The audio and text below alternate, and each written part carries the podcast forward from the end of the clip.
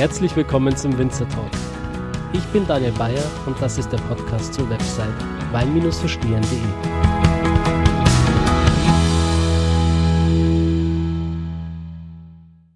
Hallo und herzlich willkommen zu einer weiteren Folge des Winzer Talks. Heute habe ich eine wirklich besondere Folge für euch, denn es geht heute ausschließlich um das Thema Wirksensorik, um Achtsamkeit und darüber, wie wir eigentlich unsere Realität und unsere Umwelt wahrnehmen und wie wir diese Erkenntnisse und dieses Wissen dazu nutzen können, um Wein besser zu verstehen, um Wein besser zu beurteilen und um einfach mehr im Wein herauszuschmecken. Dafür habe ich einen sehr, sehr interessanten Gesprächspartner heute am Start, nämlich Dr. Uwe Geier.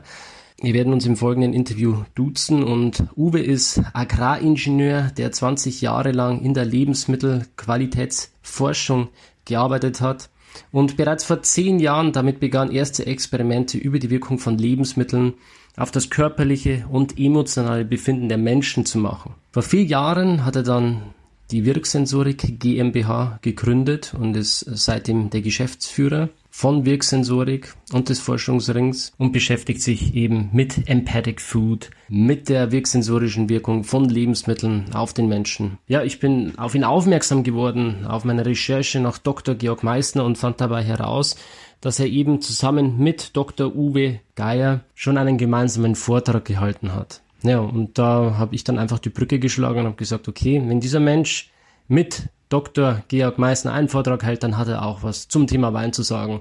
Und falls nicht, dann habe ich endlich mal die Möglichkeit, über das Thema Achtsamkeit, bewusstes Leben, Nachhaltigkeit und Wertschätzung für das Thema Wein zu sprechen, denn das ist etwas, das mir wirklich sehr am Herzen liegt. Und ich habe die Themen schon oft im Podcast angesprochen, allerdings ging es da meiner Meinung nach nie richtig tief. Und heute haben wir die Möglichkeit, wirklich tief in dieses Thema hineinzugehen. Und dafür nehmen wir uns auch wirklich Zeit, denn äh, der Podcast ist eine Stunde lang geworden und es ist wirklich Deep Talk, der dabei entstanden ist. Ja, ich will dich gar nicht länger auf die Folter spannen. Äh, mach's dir gemütlich, wo auch immer du gerade bist. Lehn dich zurück und genieß die Show. Viel Spaß.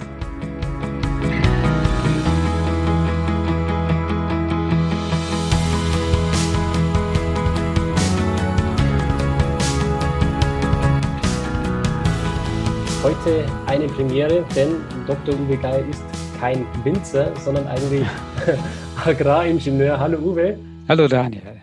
Hallo, ähm, schön, dass du da bist. Ich habe also ich habe entschlossen, den Winzer Talk ein bisschen breiter aufzustellen, denn äh, beim Thema Wein geht es auch sehr viel um Genuss. Genau mit diesen Themen Genuss und ja, wie wirkt eigentlich das Lebensmittel, das ich gerade gegessen habe, auf mein körperliches Befinden, mhm. auf Emotionen, auf meine Emotionen. Ähm, mit dem beschäftigst du dich, Uwe. Ja. Und deshalb freue ich mich, dass du heute ja, als Experte hier mit dabei bist. Uwe, das Thema Wirksensorik ist ein sehr spannendes und ich würde dich erstmal bitten, für die Leute, die mit Wirksensorik, mit dem Begriff gar nichts anfangen können, erstmal ja, zu erläutern, was sich dahinter eigentlich verbirgt. Ja, der Begriff ist noch sehr unbekannt. Ich hoffe, das wird sich äh, in den nächsten Jahren ändern. Also die Wirksensorik ist eine Methode, um äh, die Wirkung von Lebensmitteln auf das körperliche und emotionale Befinden zu beschreiben. Und da finden wir, dass Wirkung und Sensorik äh, da eigentlich ganz gut passt. Und deswegen äh, haben wir jetzt diesen Begriff gewählt und wollen den damit auch ein bisschen bekannt machen. Und wir haben da jetzt so zwei Ansätze. Das eine ist, dass wir Produkttests machen. Die sind dann so ja ähnlich wie ein äh, sensorischer Expertentest, äh, wo wir mit geschulten Beobachtern, aber auch mit Konsumenten Lebensmittel so verschlüsselt und so weiter ne, äh, dann verkosten und dann befragen auf eine standardisierte Weise in einen Fragebogen. Mhm. Also zum Beispiel fühle ich mich leichter oder schwerer danach. Ne? Äh, oder fühle mich nämlich äh, innerlich erwärmend oder eher etwas kühler. Solche Fragen, zwölf so polare Fragen, das ist so eine ähm, Ansatz. Und der andere ist, dass wir auch ähm, dieses Wissen dann einfach teilen wollen und zum Erlebnis bringen wollen über Seminare. Und das sind so ja, zwischen 10 und 20, 30 äh, Menschen meistens.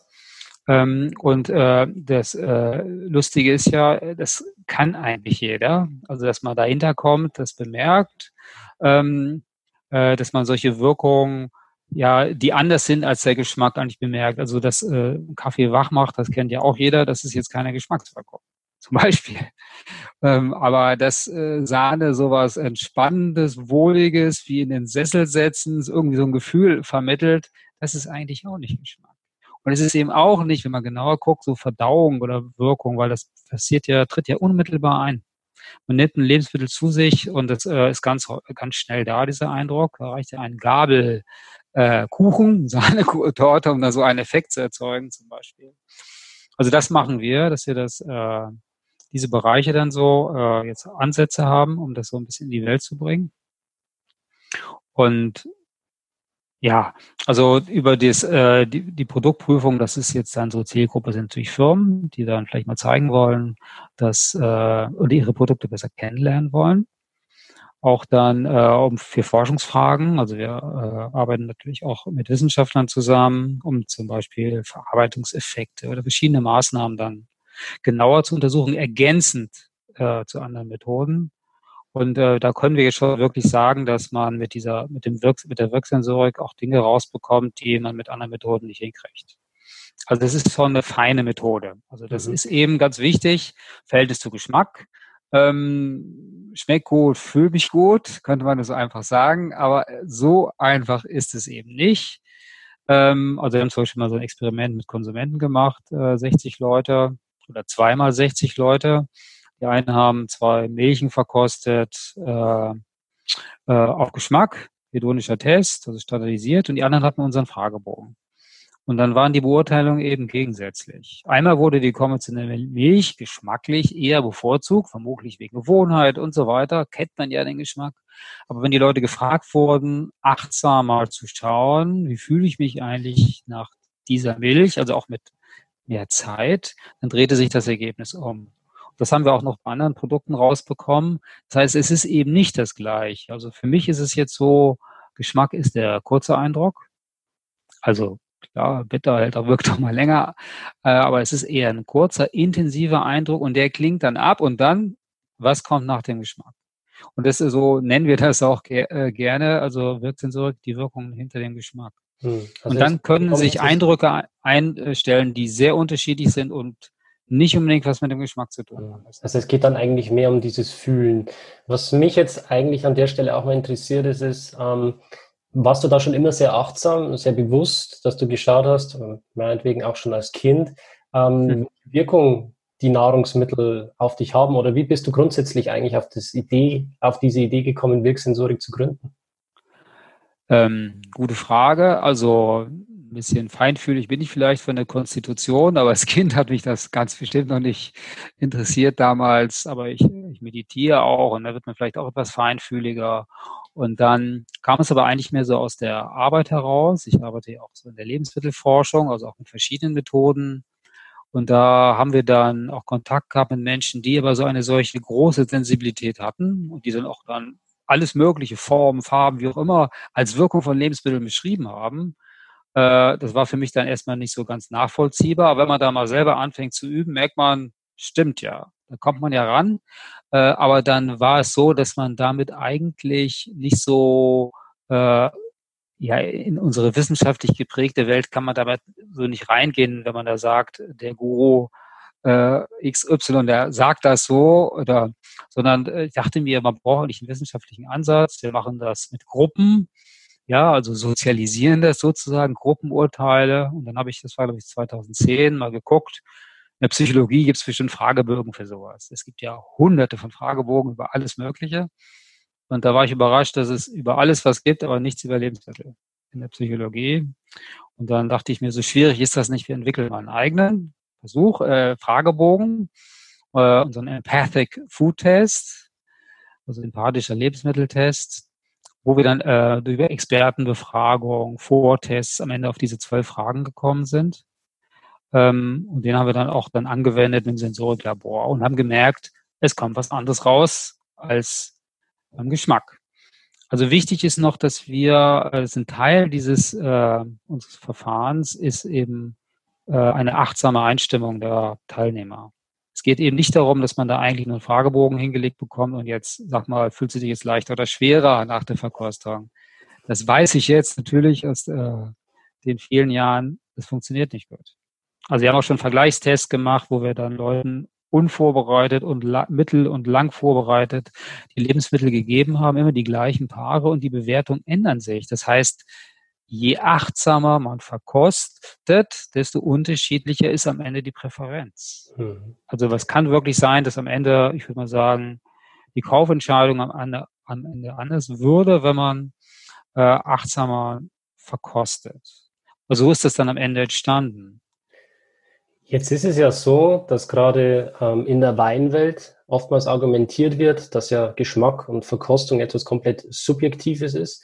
Also es kann sein, wenn jemand einen Wein probiert, dass der ähm, rote Erdbeeren schmeckt und der andere sagt, das sind Johannisbeeren, was ja bis zu einem gewissen Punkt völlig nachvollziehbar ist. Ähm, wir nehmen unsere Umwelt komplett individuell ja. wahr. Wenn ich rausgehe und ich schaue in den Busch rein und der ist grün, dann sehe ich vielleicht ein anderes Grün als du oder ein ja. dritter.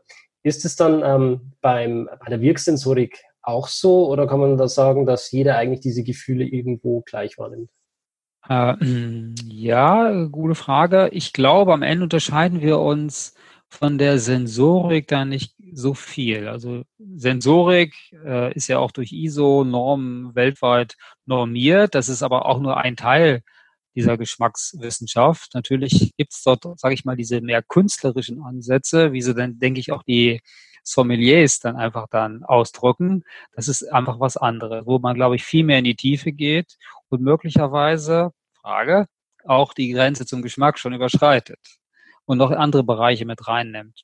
Aber da hat man auf jeden Fall in der Sensorik quasi was Normiertes. Man trainiert die äh, Leute dann ja auch, aber immer noch zusätzlich was Individuelles. Und ich glaube, so ist es in der Wirksensorik auch. Also Erfahrungen aus Seminaren, dann das eine Lebensmittel löst so eine Art Hüllegefühl aus. Man fühlt sich umhüllt. Und da gibt es Menschen, denen gefällt das.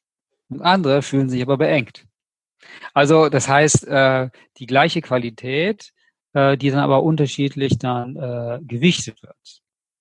Oder einmal ist es sympathisch, einmal ist es äh, antipathisch, aber man muss, äh, äh, die Übung ist jetzt eben die Kunst rauszubekommen, was ist eigentlich das Grundphänomen? Also das jetzt wir als, wir haben ja so ein Panel an, also eine Prüfgruppe an geschulten Menschen, so ungefähr 20 hier bei uns, mit denen wir solche Tests auch machen. Und die müssen dann halt üben, das zu unterscheiden. Was bin ich jetzt hier als, na, wie, wie reagiere ich gerade jetzt und was ist eigentlich das Phänomen? Und dann ist es vielleicht ein Helligkeitseindruck. Hm, will ich das jetzt haben oder nicht? Das muss man dann trennen. Also sich selber ein bisschen objektivieren. Aber das heißt, jeder Mensch ist anders. Ähm, und deswegen gibt es, denke ich, diese individuellen Unterschiede. Aber die Sachen drehen sich nicht um. Ich würde auch sogar sagen, dass es Phänomene gibt, sage ich mal, bestimmte negative Effekte. Da sind halt irgendwelche künstlichen Aromastoffe drin, die machen irgendwie nervös. Ich glaube, das will keiner haben. Ja, so. Und dann etwas anderes ist es noch. Will ich jetzt äh, so viel Wärmewirkung haben oder ist mir das zu viel? Also man haben diese, hat diese beiden Ebenen. Mhm. Du hast jetzt dein, ähm, deine ähm, Probanden, kann ich Probanden sagen? Ja, ja. ja. schon äh, angesprochen, die ja quasi extra geschult werden. Ähm, mich würde jetzt mal interessieren, nach welchen Kriterien ihr die aussucht und welche Schulung die durchlaufen. Ja, ist eine gute Frage. Also betreffender wäre wahrscheinlich der Be Begriff erfahrener Beobachter statt ja, äh, geschulte. Das ist im Prinzip ist das Learning by Doing gewesen. Wir haben die äh, ja, bevor wir mit dieser auf sozusagen auf den Markt gegangen sind, damit 2016 hatten wir jahrelang ein bisschen rumprobiert und dadurch da schon, sage ich mal, Dutzende von Tests durchgeführt und dadurch wurde man einfach immer besser. Später haben wir dann nochmal so eine Art Prüfung durchgeführt, dass man auch geguckt hat, kann ich das bei verschiedenen Produktgruppen, Obst und Gemüse, wie ist das mit Milchprodukten und so weiter, bekommt man da immer eine feine Unterschiede getrennt. In dem Sinne haben wir dann überprüft, äh, unsere Probanden. Genau, und so äh, haben wir sie dann einfach dann jetzt quasi diese Schulung vollzogen. Und seitdem üben wir natürlich immer tüchtig weiter. Es gibt immer wieder neue interessante Fragestellungen, wo man immer wieder äh, sein, äh, sich dann seine Erfahrung bereichert. Aber wir machen es auch so, es ist auch wieder eine Ähnlichkeit zur Sensorik, dass wir uns über unsere Begriffe regelmäßig austauschen. Das heißt, wenn wir eine Verkostung gemacht haben, also Dir vorstellen, wir sitzen in so einem großen Raum, jeder an seinem Tisch, hat seine Proben und wir haben zwei Stunden Zeit und verkosten da vielleicht zwei, drei Proben. Mehr sind das dann nicht oder vier, höchstens. Mhm. Und dann äh, haben wir alle ganz viel Zeit, wir machen eine gemeinsame Einstimmung und ähm, also verschlüsselt, zufallsverteilt die Proben.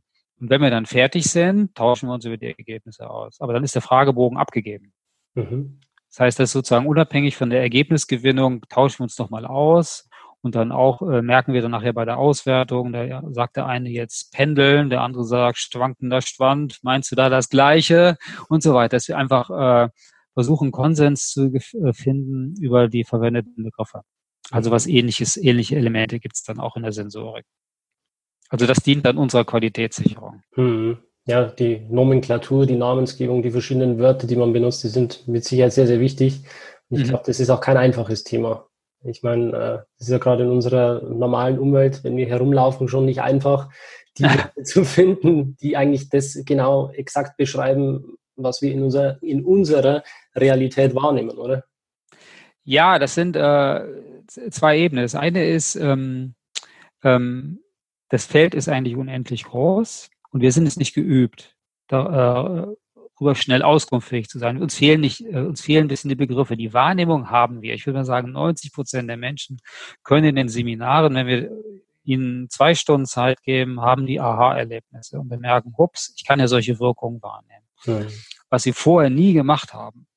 Weil es, aber natürlich haben sie es gemacht, es kam ihnen nur nicht in Bewusstsein. Die waren vielleicht mal matt, haben das nicht auf das Lebensmittel zurückgeführt oder der Geschmackseindruck äh, überlagert dann das, man beachtet es nicht. Aber eigentlich kann man das und wenn man diese, das ist glaube ich ein bisschen permanentes Üben und da hat jeder ein unterschiedliches Talent, dass man da einfach äh, Wörter findet für die Begriffe.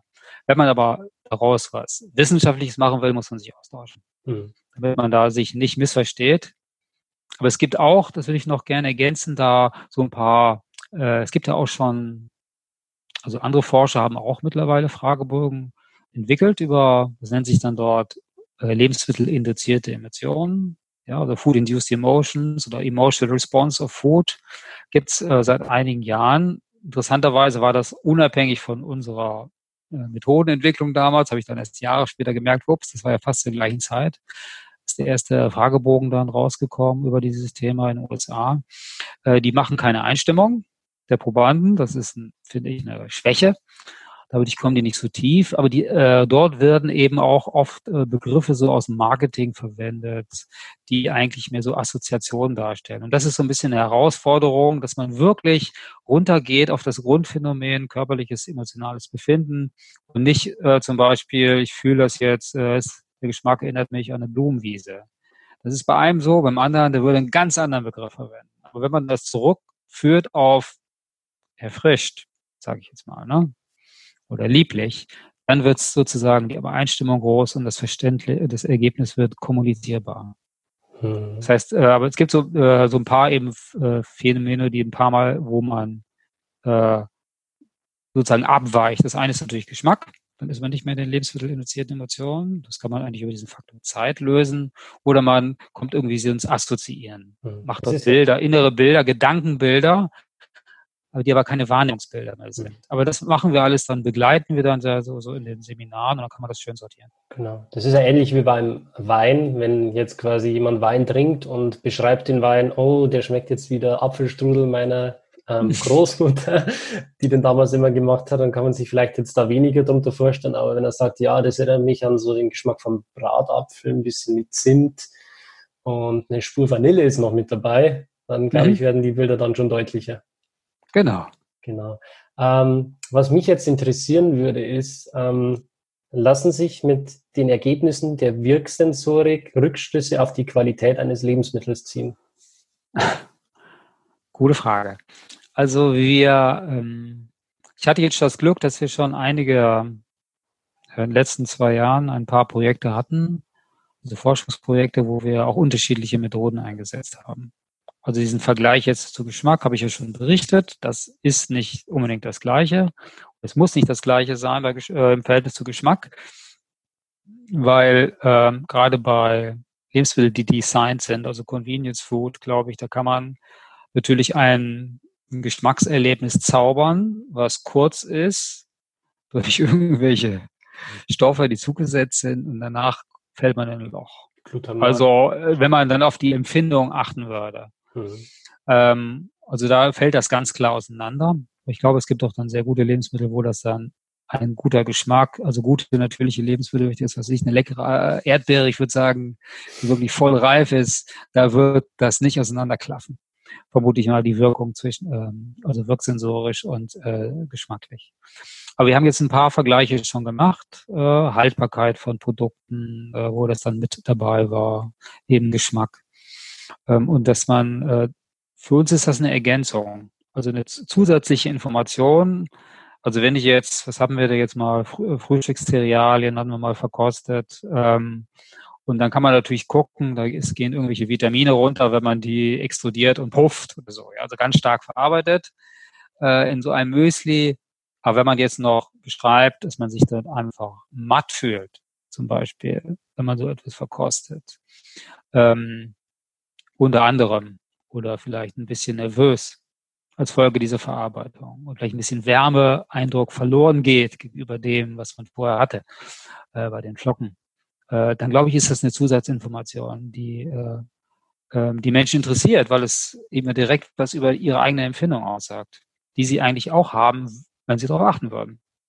Mhm. Fühlen sich vielleicht nicht gut nach dem Müsli, sieht schön aus auf der Verpackung und hat gute Zutaten, aber eigentlich äh, ja, äh, bringt es noch eine Qualität mit, die eigentlich ungünstig ist. Also es bringt, wir können schon sagen, dass es eine Zusatzinformation bringt und eigentlich dann auch in der Lebensmittelqualitätsforschung, finde ich, äh, regelmäßig eingesetzt werden sollte, weil es eben nah am Menschen ist. Ja, und sollte doch äh, als äh, Kunden, als Konsumentinnen und Konsumenten das am meisten interessieren und nicht nur, wenn ein Experte sagt, da hast du jetzt zehn Prozent mehr Vitamin C natürlich Nachhaltigkeit und so ein Thema und fair, das ist eine andere Ebene, ganz klar, und das ist auch wichtig. Das hat aber nichts mit der Produktqualität zu tun. Mhm. Ähm, ich bin ja auf dich gestoßen auf meine Recherche im Internet ähm, und habe dich da entdeckt, als du einen gemeinsamen Vortrag mit dem Dr. Georg Meissner mal gehalten hast. Mhm. Ähm, Dr. Georg Meissner war ja auch schon hier im Podcast, ist Experte für Biodynamie und ähm, biologische Landwirtschaft. Und mich würde es jetzt an der Stelle wirklich auch mal interessieren, ob ihr vielleicht auch schon Versuche gemacht habt mit ähm, konventionellen Weinen, biologischen Weinen, biodynamischen Weinen und ob ihr da vielleicht auch ähm, wirksensorische Unterschiede feststellen konntet. Ja, da muss ich jetzt die Unterscheidung machen zwischen Seminarerfahrung und Versuch. also mit unserer Prüfgruppe haben wir jetzt nur mal ein bisschen und so durchprobiert, um mal Wein kennenzulernen. Na, wie auch diesen Vergleich, die gleiche Rebe und das dann mal als Wein, was verändert sich dadurch und mal Rotwein, Weißweine und so ein bisschen angeschaut. Äh, aber wir haben da jetzt nicht ein großes Screening gemacht. Und äh, aber ähm, und ich habe die Erfahrung von äh, ein paar Seminaren, wo wir Weine verkostet haben. Ähm, und ich würde sagen, dass man da schon bemerkt, dass äh, Natürlichkeit äh, Einfluss hat.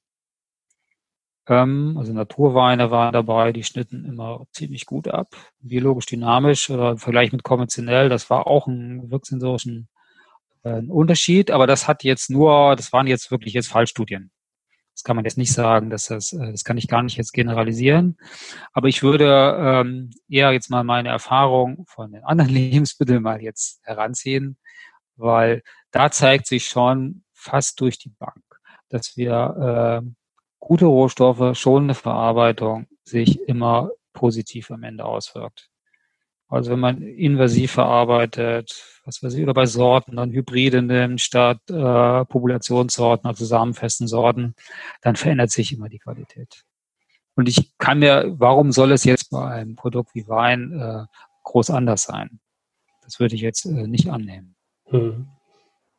Kannst du noch mal kurz erläutern, was genau du mit Hybriden meinst? Ach so, ja gut. Das ist eine hm, in der, das ist eigentlich eine F1-Hybridisierung, ist eine, eine Zuchtmethode, wo sozusagen genetisch, wenn man so will, äh, eine Extreme erzeugt werden, die man dann wieder zusammenführt und dadurch nutzt man, erzeugt man in der nachfolgenden Generation einen Massenwuchs, also viel Ertrag. Und das ist, würde ich mal sagen, 90, 95 Prozent unserer Gemüsepflanzen werden herkömmlich man einfach äh, äh, also diese, dieses offen ablühende von den normalen Gemüsesorten. Das ist die klassische Art der Züchtung. Und die sind aber eben fruchtbar. Das ist eigentlich so ein Trick der Saatgutherstellerfirmen, um sozusagen den Griff auf das Produkt zu haben. Man muss es immer wieder neu kaufen. Es ist eigentlich nicht fruchtbar, dieses Hybrid-Saatgut. Und äh, erzeugt aber große, ähm, große Massenerträge. Ist aber genetisch sehr inhomogen und wirksensorisch haben wir das schon angeguckt und die schnitten einfach nicht gut ab. Hm. Im Vergleich mit diesen normal, traditionell gezüchteten Sorten. Also das sind solche Effekte, die kriegt man sensorisch nicht raus, würde ich mal sagen. Da ist es jetzt wirklich, da muss man eine Ebene tiefer gehen und das konnten wir aber da jetzt äh, in mehreren Vorversuchen äh, immer wiederholen. Wie, wie, kann da, wie, wie, kann ich da als Verbraucher darauf achten, dass ich kein äh, Hybridgemüse kaufe im Supermarkt? ah, das ist äh, ja ähm, man muss sich informieren. Das ist also das erste ist Bio und dann nachfragen. Also auch innerhalb von Bio ist das noch eine, noch eine Minderheit. Mhm. Aber es gibt, äh, gibt gute, also die Biozüchter, äh, die es gibt. Es gibt halt Biozuchtformen wie Bio, äh, Rheinsa, Bingheimer Saatgut AG, Sativa und so weiter. Die handeln mit solchen äh, Produkten. Man muss einfach mal bei seinen Biohändlern nachfragen. Ich will äh, samenfestes Gemüse haben, keine mhm. Hybride. Mhm. Also nur so als ein Beispiel dafür, dass man da auf solche auch relativ feinen oder scheinbar feinen äh, Einflussfaktoren, dass man da eigentlich da dran kommt. Hm. Ähm, lass uns nochmal die Brücke zum Wein kurz schlagen. Gerne. ähm, mich würde mal interessieren, und zwar gibt es immer wieder Menschen, beziehungsweise auch ähm, ja, äh, Menschen, mit denen ich zusammen eine Weinprobe mache oder auch Freunde, die berichten, hey Daniel, ähm, ich trinke zwar wirklich gern Rotwein, aber ich werde immer so müde, wenn ich ein Glas davon trinke oder zwei. Ähm, kannst du da vielleicht auch ähm, was dazu sagen? Stimmt es wirklich, dass man nach dem Genuss von Rotwein müde wird oder bilden sich das die Leute einfach nur ein? Ja, also ich bin ja auch kein großer äh, ich, äh, Weintrinker, deswegen habe ich auch, äh, kenne ich diese, äh, diese konnte ich da ganz unbelastet an diese Frage rangehen. Oder wir haben aber in unserem ähm, etwas rumprobieren mit verschiedenen Weinen und Säften, eben aus der gleichen Rebe, da zeigte sich das tatsächlich, dass dann diese die, die Weißweine deutlich äh, belebender, anregender waren und die, der Rotwein eher dann etwas Beruhigendes hat. Was dann für manche Menschen dann vielleicht müde machend bedeutet. Interessanterweise waren das aber auch die Säfte. Mhm. Den glaube ich etwas schwächer, aber es war auch dort. Also ja. auch wenn man roten Traubensaft hatte, wurden die Leute tendenziell müder als bei weißem, oder? Genau, genau. Hm. Mhm. Das ist natürlich interessant. Ich meine, das könnte natürlich jetzt an der Bärenhaut liegen, an der Schale. Dass wenn ja. die dass da irgendwelche Stoffe drin sind, wo man müde wird. Weil das ja. ist eigentlich der direkte Unterschied, oder? Ähm, und ansonsten, das ist mit steigend, Alkohol kann es ja nicht sein, weil beim Traubensaft hat man das gleiche Ergebnis. Mhm. Das wäre richtig, das wäre wirklich mal interessant, woran das dann direkt liegt. Also ich meine, ich, mein, ihr habt es jetzt quasi festgestellt. Ähm, es ist so, ja, aber direkt den Rückschluss jetzt zu ziehen, woran es liegt, das Nein, das können wir gar nicht. Das ist ja jetzt sozusagen da bei der Wirksensorik. Äh, wir gucken ja immer das Ganze an. Also wenn man was verkostet, ja, dann kann man das jetzt nicht in irgendwelche Einzelteile zerlegen.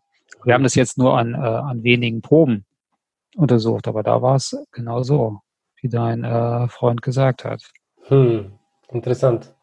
Mhm. Ähm, ja, an der Stelle würde mich mal interessieren, ähm, welches Ziel ihr mit Wirksensorik ähm, verfolgt. Was kann man im Prinzip alles mit Wirksensorik machen? Wo wäre vielleicht ähm, ja auch ein Anwendungsfall, ein Bedarf in der Wirtschaft draußen für Wirksensorik?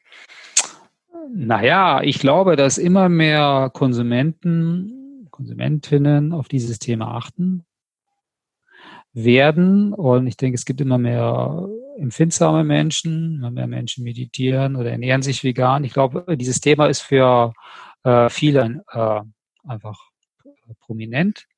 Und ich glaube, ich bin als Hersteller gut beraten, wenn ich äh, darauf eingehe. Das ist das eine. Ich glaube, da erschließen sich auch Möglichkeiten in der äh, Kundenkommunikation. Also zum Beispiel wird ja äh, äh, in der Werbung, natürlich gibt es ja diese Health Claim Verordnung, die gesundheitsbezogenen Aussagen strikt regelt, aber auf der anderen Seite kann man auch noch sehr blumig äh, äh, werben mit bestimmten Aussagen, wie leichte, erfrischt, vitalisierend und so weiter, äh, wo aber eigentlich nichts dahinter ist. Hm. Und solche Qualitäten könnte man sehr wohl äh, rausarbeiten und belegen, ob ein Lebensmittel wirklich jetzt erfrischt und äh, vielleicht mich durchwärmt oder wach macht oder offen. Ähm, das ist äh, über Wirksensorik natürlich beschreibbar. Mhm. Ähm, und da sehe ich ein großes Anwendungsfeld. Und gerade die Hersteller, die ähm, gute Produkte haben, können eigentlich einen Mehrwert äh, dadurch kommunizieren. Es muss eben nicht nur über Storytelling oder gut äh, und irgendwie Geschmack gehen, sondern es kann tatsächlich über die Beschreibung dieser ja, dieser zusätzlichen Qualität gehen. Wie wirkt das Lebensmittel eigentlich auf das körperliche und emotionale Befinden? Also von daher sehe ich da in der Wirtschaft ein großes Anwendungsfeld. Wir sind ähm, damit jetzt auf dem Markt, also Schwerpunkt ist dann bisher so Bioform und das entwickelt sich auch. Aber wir sind noch sehr unbekannt. Wir sind auch eine kleine Firma. Aber ich bin mir sicher, dass das kommen wird, weil wenn, es ist etwas erklärungsbedürftig, weil der Begriff spricht ja jetzt erstmal so nicht für sich, äh, aber wenn er dann erklärt ist, dann, äh, ja, dann verstehen das dann schon viele und wollen das dann auch umsetzen. Also wir machen zum Beispiel ähm, Mitarbeiterschulung, dass wir dann äh, ähm, Firmen selber das jetzt dann anfangen einzusetzen, zum Beispiel äh, für ähm, ja eben für Produktentwicklung oder fürs Marketing, dass dann wirklich dann eine abteilungsübergreifende Gruppe gebildet wird, ne, aus der Produktion und dann schaut man, kann man damit selber arbeiten. Der nächste Schritt wäre, ob man selber ein Prüfpanel aufbaut. Also da beraten wir auch. Oder man möchte, wir haben jetzt auch so einen Kunden, eine Firma, die möchte einfach ihre Mitarbeiter mitnehmen. Also einfach so als, äh, na, schaut mal, was ihr für tolle Produkte habt und wie, äh, was die mit den Menschen machen. Also das wären so Anwendungsbereiche, denke ich, direkt bei Firmen. Ich stelle mir das, das ist jetzt eine, hm? ja. bitte. Ich stelle mir das Ganze sehr kostenintensiv vor. Man hat die Mitarbeiter, die man schulen muss, man muss die Ergebnisse auswerten und so weiter. Ähm, wie finanziert sich Wirksensorik? Ja, also zum einen äh, haben wir jetzt, äh, sind wir in Forschungsprojekten drin, wo das als eine ergänzende Methode angewendet wird und dann jetzt über Aufträge und Seminare. Also jetzt für Firmen genau dieses dann tun. Also jetzt, wir haben jetzt gerade, nächste Woche untersuchen wir ein paar äh, ich mal, natürliche Nahrungsergänzungsmittel, verschiedene für einen Hersteller. Der will das dann vielleicht auch ausloben. Oder jetzt haben wir dann eine Firma, die Backwaren herstellt, die will das dann auch mal, also ausloben, also diese Qualität, äh, untersuchen wir verschiedene Produkte, vergleichen die mit äh, quasi Bewerbern, äh, mit Konkurrenzprodukten, genau, oder wir schulen dann Mitarbeiter von der Firma, damit die das selber quasi ein Panel dann langsam anfangen aufzubauen. Das sind so Anwendungsgebiete. Also was mir natürlich noch wichtig ist, das ist jetzt ähm, Zielgruppe Firmen, aber dahinter sind natürlich jetzt dann auch die, die Konsumentinnen und Konsumenten und ich glaube, für die ist es dann, ähm, ja, das ist etwas wie Ermächtigung, also Empowerment, weil ähm, wer selber beurteilen kann, ob ihm oder ihr das Lebensmittel gut tut, ist weniger abhängig. Hm man, natürlich soll man sich informieren und medizinische Empfehlungen folgen und so weiter, aber wenn einem irgendwas nicht gut tut, dann sollte man es auch nicht zu sich nehmen. Und das kann man äh, einfach zusätzlich dann, das kann man relativ schnell lernen und das finde ich wichtig. Deswegen äh, wollen wir jetzt auch mal gucken, ob wir vielleicht auch mal über Online-Seminare dann auch mehr äh, Konsumenten erreichen, weil bis jetzt haben wir ja so auf äh, Lebensmittel, äh, also Menschen aus der Lebensmittelbranche ausgerichtet. Aber das äh, finde ich wichtig, weil ich glaube, wenn ich noch einen Schritt dann zurückgehe, dass wir dieses Thema Wahrnehmung und Selbstwahrnehmung, ich glaube, das ist, wird eine, es wird eine Schlüsselqualifikation sein, glaube ich, wenn wir uns als Gesellschaft weiterentwickeln wollen. Weil wenn ich merke, ich tue mir was, was nicht gut ist, äh, und ich bemerke es, dann kann ich mich ändern. Mhm. Ich glaube, das äh, wird auch eine gewisse, ja, ich denke, wenn wir als Gesellschaft empathischer werden wollen, dann ist das äh, hilfreich, wenn man auch da weiterkommt. Und da sehen wir uns ja jetzt als kleinen Baustein drin mit Wirksensorik dann für Lebensmittel, mit wissenschaftlicher Anknüpfung, so dass wir einfach da auch die Leute ermutigen, äh, probier doch mal selber mehr wahrzunehmen. Du kannst es doch. Hm. Ich habe jetzt eine interessante Frage, die mir gerade eingefallen ist. Ähm, was würdest du sagen, ist so das Produkt mit der schlechtesten Wirkung, das ihr jemals getestet habt? Und was ist das Produkt mit der besten Wirkung, das ihr jemals getestet habt? Meine Güte. Das Schlechteste. Also, ich hatte, sagen wir mal, könnte es mehrere wahrscheinlich ungünstige geben, aber ich hatte mir mal so einen konventionellen Keks gekauft, schon ein paar Jahre her, den ich dann, der so natürlich daherkam mit Vollkorn und so weiter. Äh, da gab es gerade kein Bio und ich wollte irgendwie Keks haben und da fühlte ich mich so schlecht danach. Als wenn ich wirklich nachher seelisch schon so ein Loch in der Mitte habe und so ein bisschen gleichzeitig nervös und so weiter. Den habe ich dann nachher öfter mal in Seminaren benutzt, sozusagen als Kontrast Produkt. Ja, also es gibt wirklich Dinge, die sind nicht gut. Die, wow. glaube ich, äh, werfen Menschen so ein bisschen aus der Bahn, glaube ich. Und das kann man nur kompensieren, in immer mehr, immer mehr und immer mehr ist davon, weil der Geschmack ist ja positiv. Und da hat man nachher aber eigentlich ein Gefühl von unbefriedigt sein und dann, was macht man? Man nimmt doch was. Ich glaube, ein bisschen funktionieren so äh, konventionell bestimmte ungünstige Convenience-Produkte funktionieren so dass der Geschmack gut ist, aber man muss davon essen, weil sonst würde man bemerken, dass eigentlich sich unwohl fühlt. Das ist meine persönliche Meinung. Ja, und positive Produkte, ach, da gibt es so viele Sachen. Das ist immer ganz unterschiedlich, was man gerade braucht. Also so eine, äh, es gibt ja jetzt immer mehr vegan. Ich bin ja auch schon fast an der Grenze, aber so eine, so wie Sahne oder eine Rohmilch, das hat sowas Wärmendes, Umhüllendes und Liebliches, das ist schon eine Wucht. Aber das ist natürlich nur, äh, ist natürlich eine spezielle dann Wirkung. Das will man nicht immer haben. Das äh, ist auch nicht das Produkt, was man oder das Lebensmittel, was man zu sich nimmt, um zum Beispiel jetzt einen Podcast zu machen. das, äh, ja, oder auch dann, es gibt will jetzt keine Produktnamen nennen, also solche Nahrungsergänzungsmittel, so, so eine Heilpflanze, die so richtig, richtig aufhält. Äh, sehr angenehm. Das ist wirklich ein Heilmittel. Schmeckt nicht besonders, aber wenn man auf die Wirkung achtet, das ist fast so, als wenn man irgendwie das Licht anknipst innerlich. Mhm. Also ich denke, dass man, äh, das Schöne ist, dass man immer wieder schöne Erfahrungen macht. Ich sage, es gibt jetzt das eine tolle Produkt, sondern man, merkt, glaube ich, eher äh, diesen Reichtum an Wirkung und wie viel Gutes und Schönes es eigentlich gibt, wenn man mal so drauf achtet. Mhm. So Wein fand ich auch total spannend, wenn man das wirksensorisch betrachtet. Ich glaube, da gehen dann auch noch, äh, äh, öffnen sich einfach noch mehr Ebenen. Ja, gerade weil halt auch schon eigentlich seit Jahrhunderten gesagt wird oder Jahrtausenden, dass Wein gut ist für die Seele, für den Geist, es öffnet den Geist, es äh, erquickt das Herz. Das sind ja eigentlich alles Dinge, die man fühlt und die man nicht schmeckt. Mhm. Gerade beim Wein. Genau. Das äh, könnte man ja vielleicht mal beim Wein, bei der Weinverkostung gerade mal ein bisschen sich überlegen, dass man da mit ein bisschen mehr Zeit und eben mit den richtigen Fragen das eigentlich bemerkt, dass es eben nicht nur der Geschmack ist, sondern wie fühle ich mich danach. Ja, ich denke allgemein, was Genussmittel betrifft, auch ähm, so Sachen wie Schokolade, ja. Ähm, ist es ich kann nochmal untersuchen, ist das eine vegane Schokolade? Ist das eine vegane mhm. Schokolade mit Industriezucker? Oder ist das eine herkömmliche Schokolade mit Milch und Zucker? Ähm, und dann mal schauen, wie das wirkt. Also ich muss jetzt an der Stelle auch mal sagen, ich bin vegan. und ich kaufe zum Beispiel nur vegane Schokolade mit Kokosblütenzucker oder gar keinen. Also wirklich so hart 90, 100 Prozent, das ziehe ich mir rein. ähm, und meine Geschmacksknospen sind mittlerweile so geschult, sage ich mal, dass für mich eine 100% Kakaoschokolade trotzdem noch süß schmecken kann. Wo mhm. andere sagen würden, boah, da klebt mir der Mund zusammen, das kann ich überhaupt nicht mehr essen. Da geht für mich dann eigentlich erst richtig der Genuss los. Und ähm, ja, auch so Sachen wie Kaffee, oder? Es gibt Menschen, die kippen sich so viel Milch und Zucker in den Kaffee. Ich denke immer, wie kannst du da überhaupt noch was schmecken? Ich denke halt, das ist dann schwarz.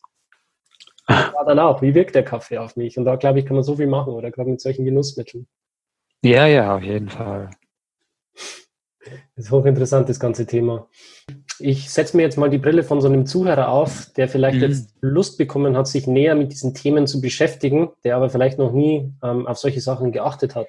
Mhm. Ähm, wie kann ich mich äh, denn auf solche ähm, wirksensorischen Erfahrungen vorbereiten? Was kann ich denn tun, um ja das auch zu spüren? Ich meine, wenn ich Wein verkosten möchte, weinsensorisch mhm. was reißen möchte, muss ich verschiedene Weine probieren. Ich muss auf Weinmessen gehen, ich muss mich durchprobieren. Mein ja. Onkel hat immer gesagt, wenn du eine Rebsorte verstehen willst, musst du tausend Flaschen von der Sorte trinken. Dann kannst du mitreden. Ähm, aber wie ist es jetzt zum Beispiel bei Wirksensorik? Was kann ich da tun? Welche Tools kannst du den Zuhörern mit an die Hand geben, um sich da ein bisschen ja, ähm, zu trainieren? Ja, natürlich äh, Übung hilft. Also ähm, das eine ist, man kann sich mal, wir haben ja eine, eine Homepage, wirksensorik.de, und da kann man ja mal gucken, was so, gibt es ein paar Artikel auch zum Runterladen, wenn man sich so mal ein bisschen mal über das Thema noch informieren will. Und dort gibt es auch ein Newsletter.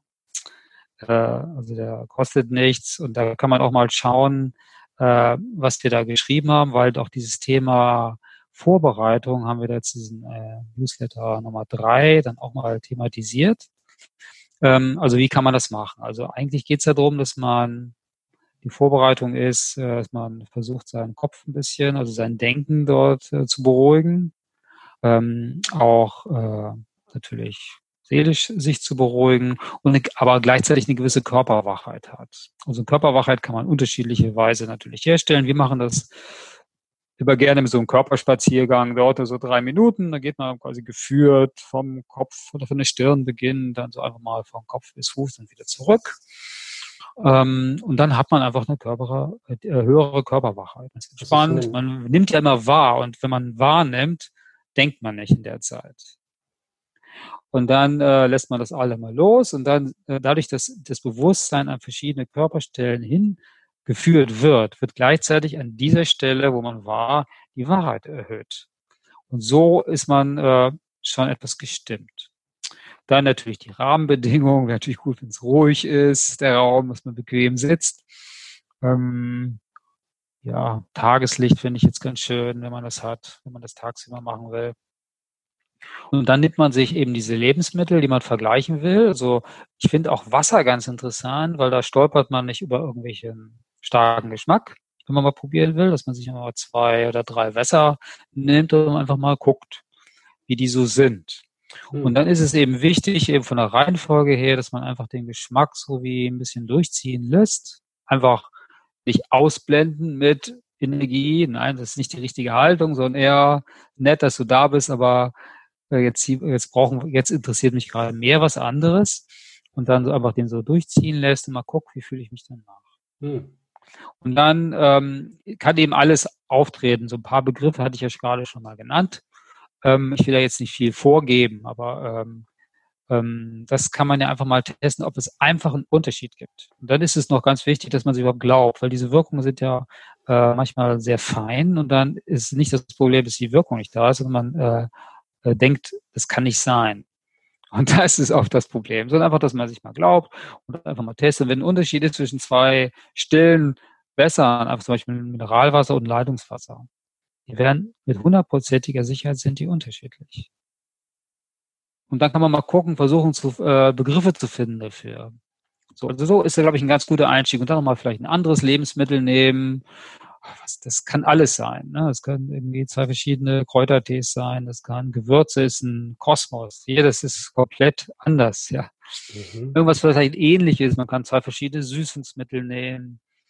Ähm, schön finde ich auch diesen Vergleich. Das ist schon ein sehr starker Vergleich, dann ein Kaffee und ein Schwarztee.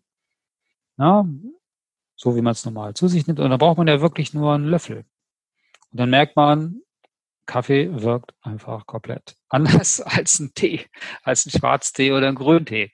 Das sind so, da wird man Unterschiede finden. Und dann fängt man an, Begriffe zu sammeln. Und das ist schon dann Learning by Doing. Man wird dadurch sensibler, wenn man das ein mhm. bisschen wiederholt. Austausch mit anderen kann man da auch mal zu zweit machen. Man braucht nur ein paar Minuten Ruhe. Ich finde, beim Kaffee ist es oftmals wie so ein Schlag mit der Keule. So, zack, boom, du bist jetzt wach. Gerade wenn man nicht so oft Kaffee trinkt, kann man das, glaube ich, ziemlich auch nervös machen. Man kann so ähm, auch dieses Herzklopfen kriegen. Und ich habe die Erfahrung gemacht, zum Beispiel beim Tee ähm, ist es trotzdem mehr so eine Art aktivierende Wirkung. Also wirklich eine, eine Wirkung, die mich sehr fokussiert macht, die mich auch angenehm anregt. Kannst du das vielleicht so ein bisschen nachvollziehen? Wunderbar, weil das haben wir, das ist so ein bisschen mein, ein, einer der Standardvergleiche in Seminaren, weil es so gut geht. Es kriegt eigentlich jeder mit, ähm, dass fast so diese Wirkung eintritt, die du äh, gerade so genannt hast. Also Kaffee macht wach, genau so, hat eine gewisse Aggressivität und es geht eben sofort, der Kopf wird hell und irgendwie wird der Körper äh, ja ein bisschen vielleicht zusammengezogen und so, deswegen geht auch das Blut, äh, Puls bemerkt man dann stärker, ähm, aber hat was ganz, hat eine, eine gewisse Aggressivität und der schwarze Tee ist mehr so wie ein sanftes Schwingen. Hm. Das ist so, man wird so langsam umhüllt, vielleicht auch ein bisschen geöffnet, also eigentlich dann wirklich so Zusammenziehen und Weitung. Es sind so wirklich dann zwei, es ist wirklich konträr. Und beide machen wach. Hm. Frage ist nur, was ist das für eine Wachheit? Nachher, oder was macht man nachher mit dieser und jener Wachheit? Vermutlich, äh, man ist einfach, denke ich, vermutlich äh, auch seelisch ein bisschen anders gestimmt. Aber äh, hast du sehr gut beschrieben. Danke. Ja, also ich versuche halt immer sehr, sehr bewusst durch meine Umwelt zu gehen. Ähm, mir hat das Weintrinken eigentlich schon sehr, sehr früh gezeigt, wo ich damit angefangen habe, ähm, dass es durchaus Sinn macht, achtsam durch seine Umwelt zu gehen, denn ich kann meiner Meinung nach einen Wein immer nur so weit beschreiben, wie ich meine Umwelt beschreiben kann, meine Realität. Wenn ich an einem mhm. Blütenstrauch vorbeigehe oder an einem Baum ähm, und ich nehme diesen Duft wahr und kann es betiteln und ich kann sagen, das riecht jetzt gerade nach Holunder oder nach Flieder, mm, oder ich beiß in ein äh, Obst oder Gemüse, dann kann ich das auch nur im Wein wiedererkennen und beschreiben, wenn ich weiß, wie es wirklich schmeckt. Ja.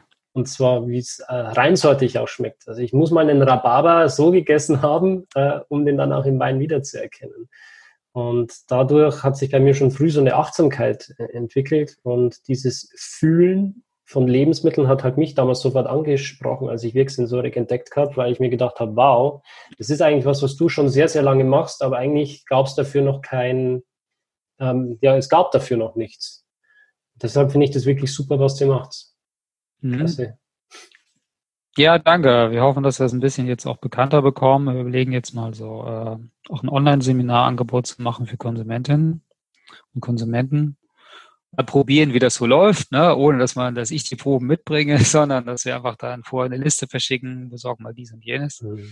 Aber ähm, ja. Ich, ich stelle mir das auch echt sehr interessant vor für den Wein. Ne? Ich habe jetzt nochmal so dieses Bild im Kopf. Ich habe ein paar wirklich tolle biodynamische Winzer, mhm. ähm, die äh, auch die Lehre von Rudolf Steiner verfolgen, die gewisse Rituale machen für ihre Präparate ja. und so weiter und damit dann halt auch diese Behauptung aufstellen, unsere Weine sind sehr bekömmlich, weil sie biodynamisch erzeugt wurden. Aber vielleicht kann man zum Beispiel über Wirksensorik dann doch auch ähm, feststellen, ob an diesen Methoden, die da zum Einsatz kommen, doch auch vielleicht ein bisschen was Wahres dran ist. Mhm.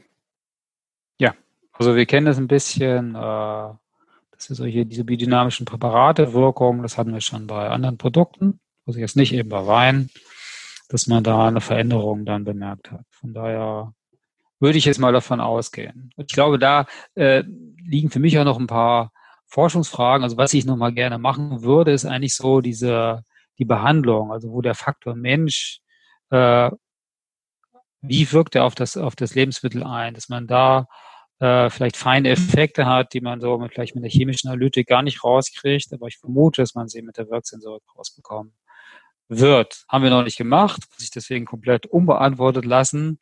Also zum Beispiel, wie geht man in der Küche mit dem Essen um? Das kann man ja ganz unterschiedlich machen. Aber solche Experimente möchte ich nochmal machen. Hm. Hast, hast du sicher, dass das noch. Hast du ich habe eine Hypothese, ja, aber das ist was, dass der Mensch äh, einfach dann, dass, ich, dass er Spuren hinterlässt im Lebensmittel. Vielleicht ähm, kommen wir langsam zum Ende. Mhm. Hm, hast du generell eine Vision, die du verfolgst mit Wirksensorik? Hast du vielleicht so ein, ein großes Bild vor deinem geistigen Auge? Ja, ich glaube, wenn äh, viel mehr Menschen so bewusst, wie du das dann wohl schon praktizierst, umgehen mit Lebensmitteln, also bewusst verkosten, was macht das mit mir, dann glaube ich, äh, würde sich am Ende auch unsere Ernährung komplett ändern. Weil bestimmte Dinge hätten dann keinen Platz mehr. Weil wir bemerken, äh, wahrnehmen würden, äh, dass sie einfach nicht gut sind für uns, aber andere. Also für mich ist das äh, wirklich äh, ein Schlüssel, um zu einer bewussteren und nachhaltigeren äh, Ernährung zu kommen. Dass die Menschen selber anfangen zu beobachten, äh, was sie mit ihrem Körper machen und äh, wie diese Lebensmittel dann eigentlich erzeugt sind. Mhm. Da ist Wirksensorik ein Mittel. Hoffe ich, dass wir da äh, beitragen können damit. Das ist mein Bild. Dass wir ganz woanders hinkommen in der Ernährung. Mhm. Gibt es eigentlich eine Korrelation zwischen Wirksensorik und der Gesundheit der Lebensmittel? Ja, was ist denn die Gesundheit davon?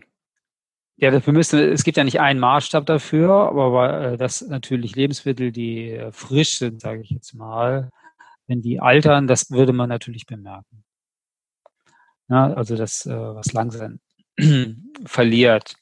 Aber es gibt ja nicht in der Lebensmittel Wissenschaft ein Maßstab, der die Gesundheitswert beschreibt, sondern das zerfällt ja. Deswegen gibt es ja so viele Ernährungslehren und so viele Diskussionen darüber, was äh, ist, was eine Gesundheitswirkung hat und was nicht. Das ist diese Fettsäure, jene Fettsäure, dieses Vitamin oder andere und teilweise widerspricht sich das einfach.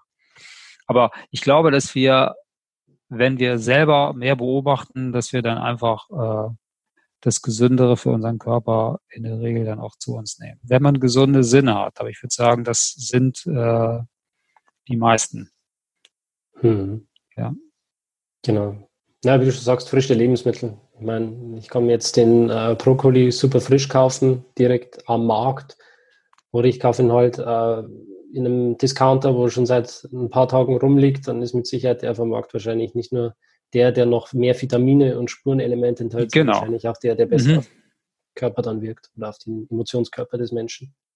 Ja, noch eine Ergänzung, wo du sagst, Brokkoli, das ist doch, ähm, also wir versuchen diese Wirkungen, die wir dann jetzt beschreiben, wir haben also mit unseren geschulten äh, Leuten, machen wir da auch immer eine freie Beschreibung, sozusagen wie eine künstlerische oder eine offene Beschreibung des Produktes zusätzlich zu diesem Fragebogen.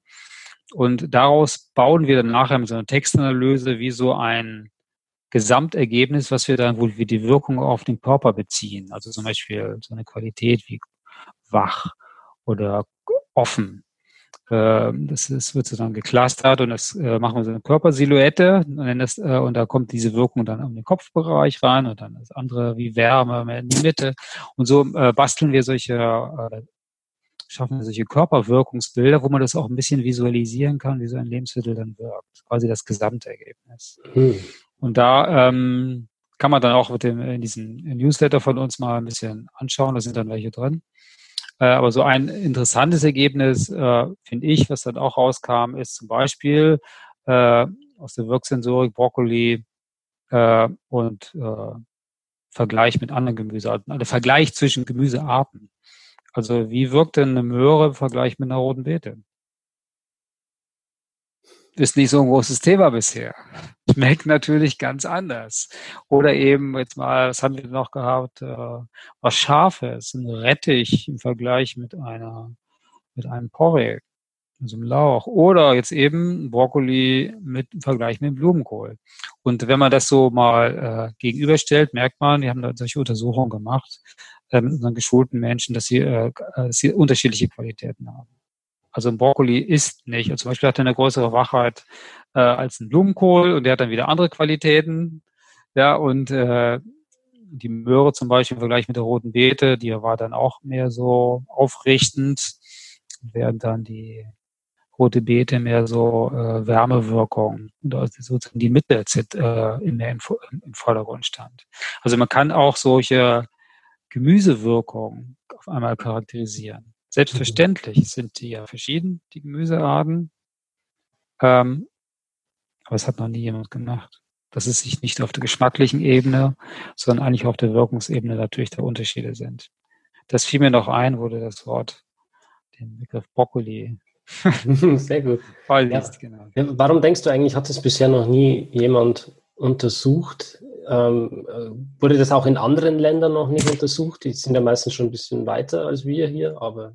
Ja, also dann ähm, das Thema lebensmittelinduzierte Emotion an sich ist so ungefähr seit 2010 gab es die erste wissenschaftliche Veröffentlichung dazu, ist eigentlich für so ein neues Thema noch nicht viel. Aber äh, das nutzen denke für Marketingzwecke auch große Firmen. Mich wundert es schon, dass es eigentlich noch so wenig bekannt ist. Also eigentlich gerade bei Firmen, die äh, hochqualitative Lebensmittel erzeugen, dass sie eigentlich damit werben könnten, weil wenn man ihre, wenn man mal zu einer Sensoriktagung gehen würde, eine Fachtagung, da würde man sehen, ist ja schon längst ein Thema. Emotionen durch Lebensmittel. Mhm. Deswegen äh, wundert mich das. Aber nein, die, warum haben die das noch nicht gemacht? Also das andere ist, äh, es gibt natürlich eine enorme starke Entwicklung in Richtung äh, Achtsamkeit und Empathie. Also es gibt einen Boom seit ungefähr 20 Jahren. 25 die Menschen Jahren. werden bewusster. Ja es ist ein Thema. Vor 20 Jahren konnte man nicht über Empathie forschen, da hätte man sich vermutlich ins Abseits äh, äh, manövriert. Und heute gibt es dann Lehrstühle drüber. Also das hat sich wirklich geändert. Und wenn man mal schaut, wie die äh, Anzahl von Veröffentlichungen sind über solche Begriffe wie Achtsamkeit, Meditation, Empathie, das geht steil nach oben. Und am Ende war das ja nur eine Zeit, dass am Ende wir uns als Gesellschaft auch mit äh, dem Thema Lebensmittel jetzt achtsamer und empathischer beschäftigen.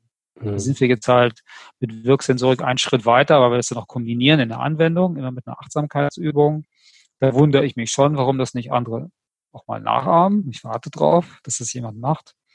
Aber eigentlich ist es ein Megatrend und wir sind da nur diejenigen, die es für Lebensmittel machen. Mhm. Und das gibt ja auch Hoffnung.